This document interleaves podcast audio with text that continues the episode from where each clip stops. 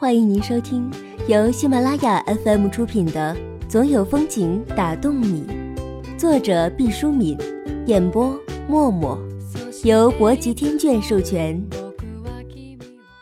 第三章是活在身体的此时此刻。此话怎讲？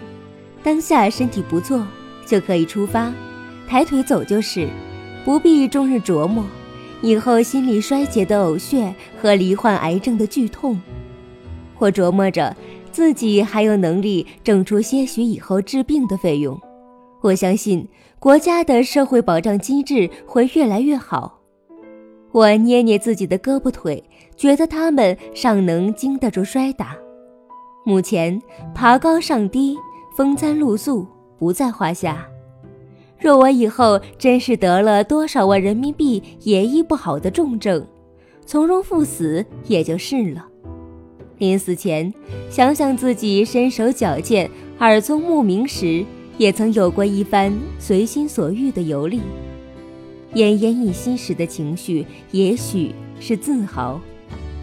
我是渐渐老迈的汽车，油料所剩已然不多，我要精打细算。小心翼翼地驱动它赶路。生命本是宇宙中的一半微薄的睡莲，终有偃旗息鼓闭合的那一天。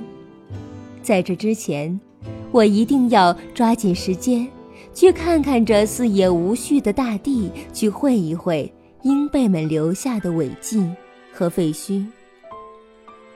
终于决定迈开脚步了。很多人有个习惯，出门之前就先拿出纸笔，把自己要带的东西都一一列出。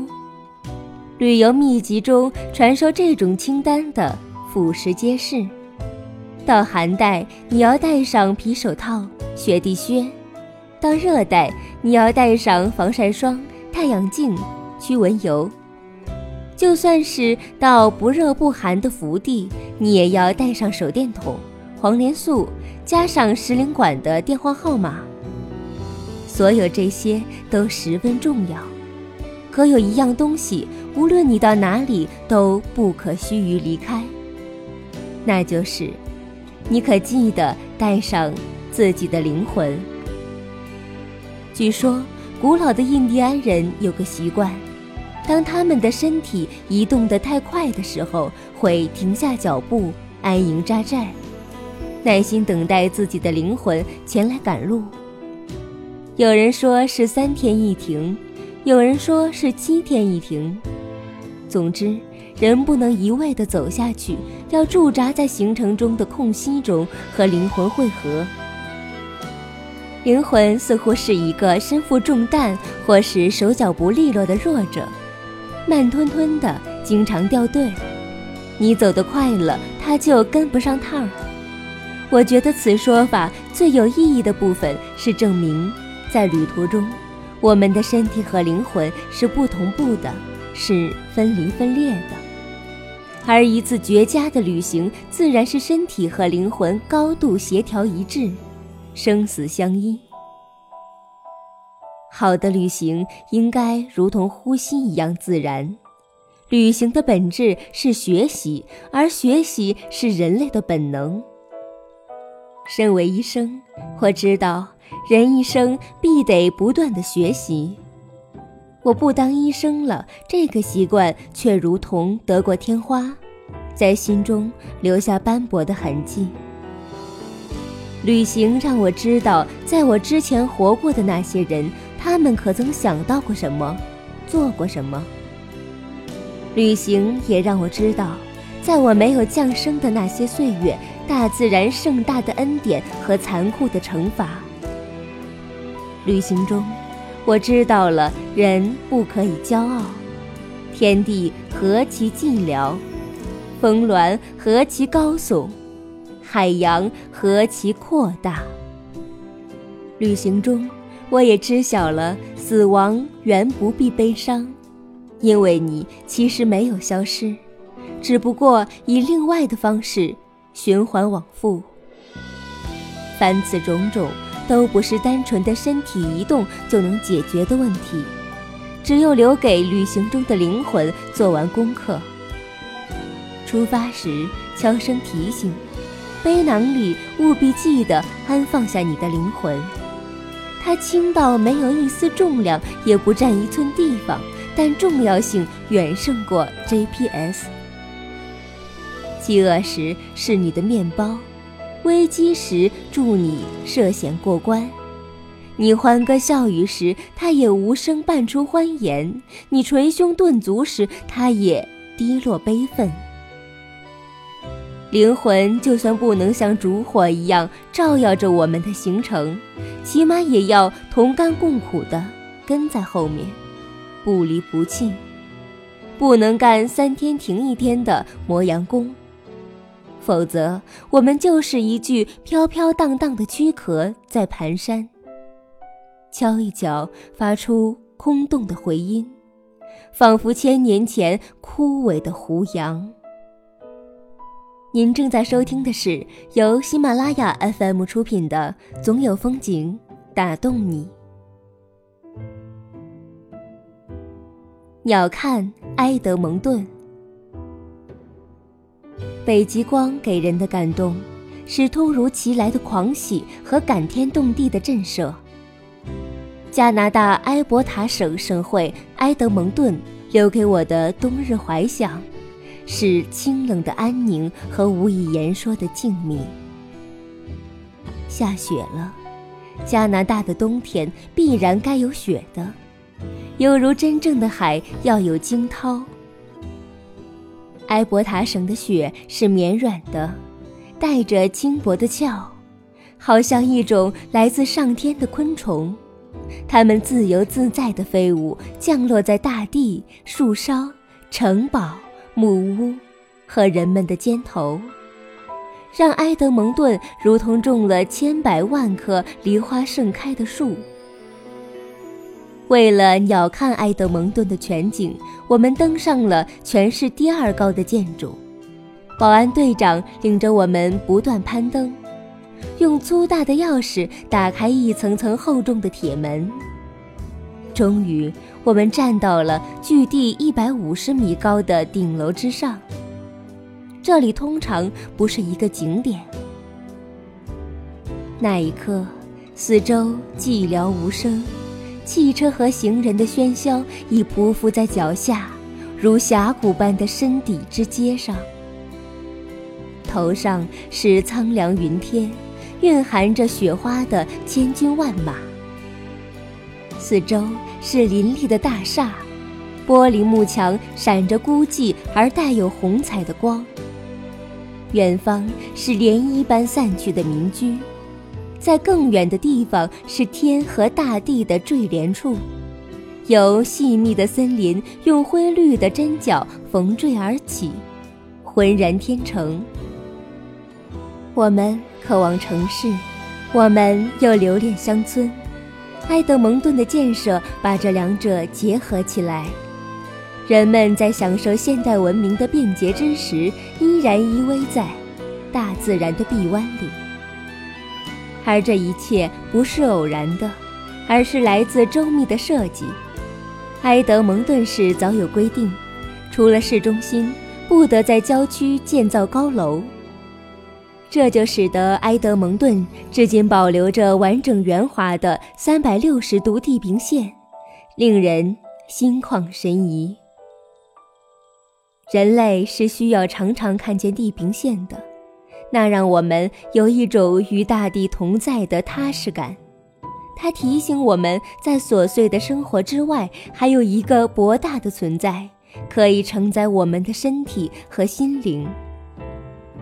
埃德蒙顿把高度繁华的城市建设与自然的生态环境完美结合在一起，不仅符合建筑美学，而且和人类生存的深层渴求共振。人类是自然之子，如果长期和大自然相隔绝，在单调、古造、僵硬、刻板的人工建筑中执着，喝添加了氯化物的水。呼吸被空调设备循环往复无数次的空气，饮下农药和化肥，吞入各种各样的工业原料，就违背了人类几百年以来进化的基本大法。它不仅仅是不自然的，而且是不人道的。那种总是两点一线或三点一线的生存方式，缺少大自然月朗风清的抚摸，缺乏太阳炙热而光明的照耀。呼吸不到由青葱的树木刚刚制造出来的新鲜氧气，喝不到由无数砂岩缓缓滤过的甘甜泉水，我们的身体和灵魂会一道萎靡、羸弱、发霉、凋零。人是活在关系中的群居动物，人的一辈子说穿了，有三种关系，像轴心一般。指挥着我们围着它打转。第一种是人与自然的关系，第二种是人与人的关系，第三种是人与自我的关系。如果你远离自然，那这第一种关系的牵绳已咔嚓断裂。据美国科学家研究，世界上最幸福的城市有一个显著的特点。就是那里的人们可以随时拥抱大自然，和大自然的隔膜是现代人的悲剧之一。说到人与人的关系是一个大题目，先说一个和空间有关的小实验。科学家们证实，当笼子中的小白鼠密度太高时，即使终日提供足够的食物和饮水，小白鼠们也会因拥挤。而产生焦虑，之后发生剧烈冲突，彼此咬断对方的尾巴，攻击行为不断，自相残杀，鲜血淋漓。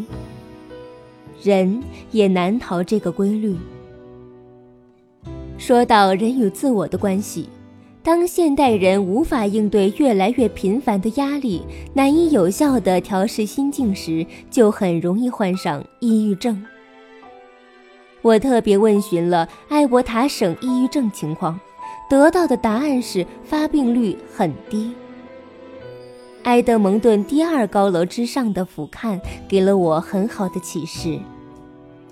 在中国现代化的进程中，我们要在城市建设中为人们最大可能的保存大自然的原生态，让我们一眼望去可以见到更多的绿色、蓝色。和五颜六色的花，可以与广袤的地平线同在。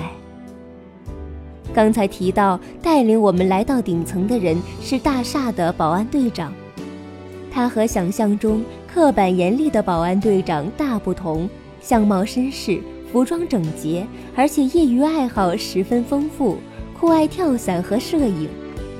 我对跳伞十分好奇，问。你是从自己守卫的这座大厦往下跳吗？他微微一笑，说：“这个高度可不够，我是从飞机上往下跳。纵身一跃的时候，感觉像鸟一样自由自在，烦闷被高空的风吹走了。”我说：“那你不能跳伞的日子，有了烦闷怎么办？”他说：“很好的问题呀，在不能跳伞的日子，如果烦闷了。”我就爬上这座高楼，一一打开通往大厦顶层的门，独自来到这里，极目远眺，看到一个广大的存在，心情就渐渐放松了。你所感到的压力和这么大尺度的空间相比，算不了什么，一切烟消云散。那一天，很长时间，我都站在大厦顶上。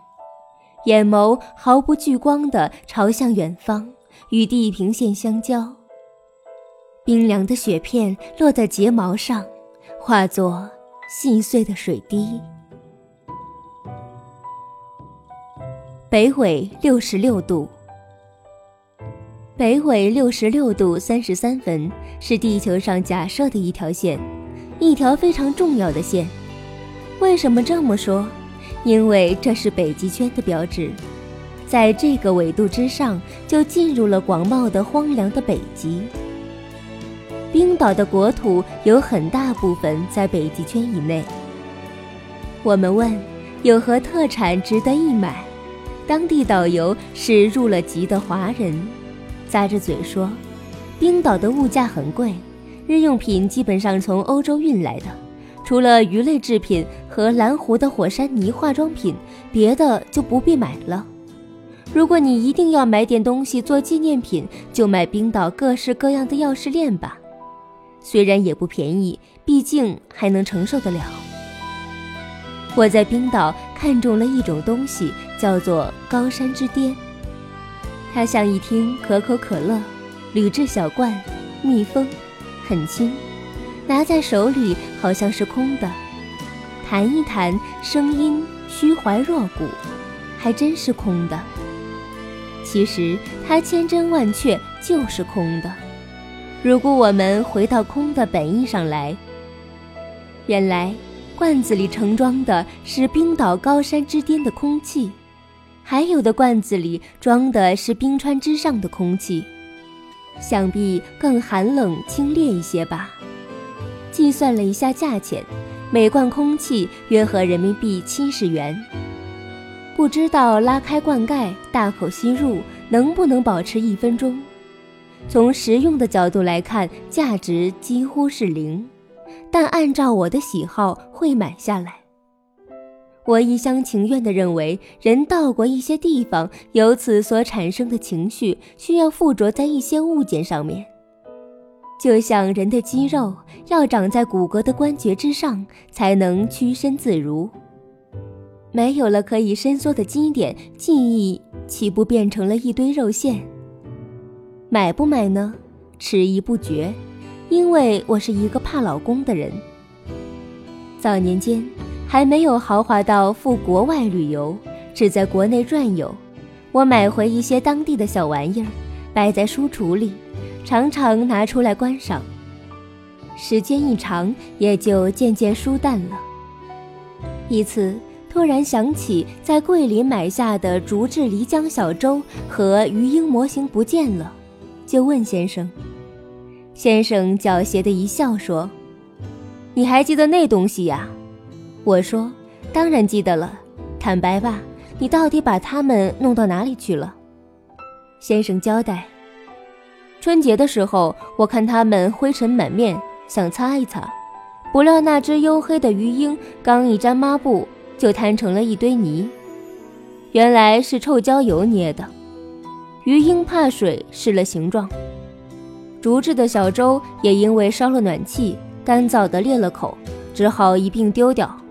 本想马上就告诉你，后来转念，倒要试试你需要多久才会想起他们，才会发觉他们其实已不在。这不，已经快到中秋节了，你才念叨他们，可见没多少感情了。屋里就这么大点空间，以后你走的地方越来越多。照这个样子买下去，咱家就成地摊了。我哑口无言。买东西的钱是一次性支出，就算昂贵也是有限的。但日久天长的摆放和擦拭是持之以恒的占据和劳作。我主张简单生活，不愿麻烦他人。既然自己不能承担起打扫纪念物的责任，家又是公共空间。就只能节制和收敛了。于是决定，除了万分必要，我不再购买没有实用价值的纪念品。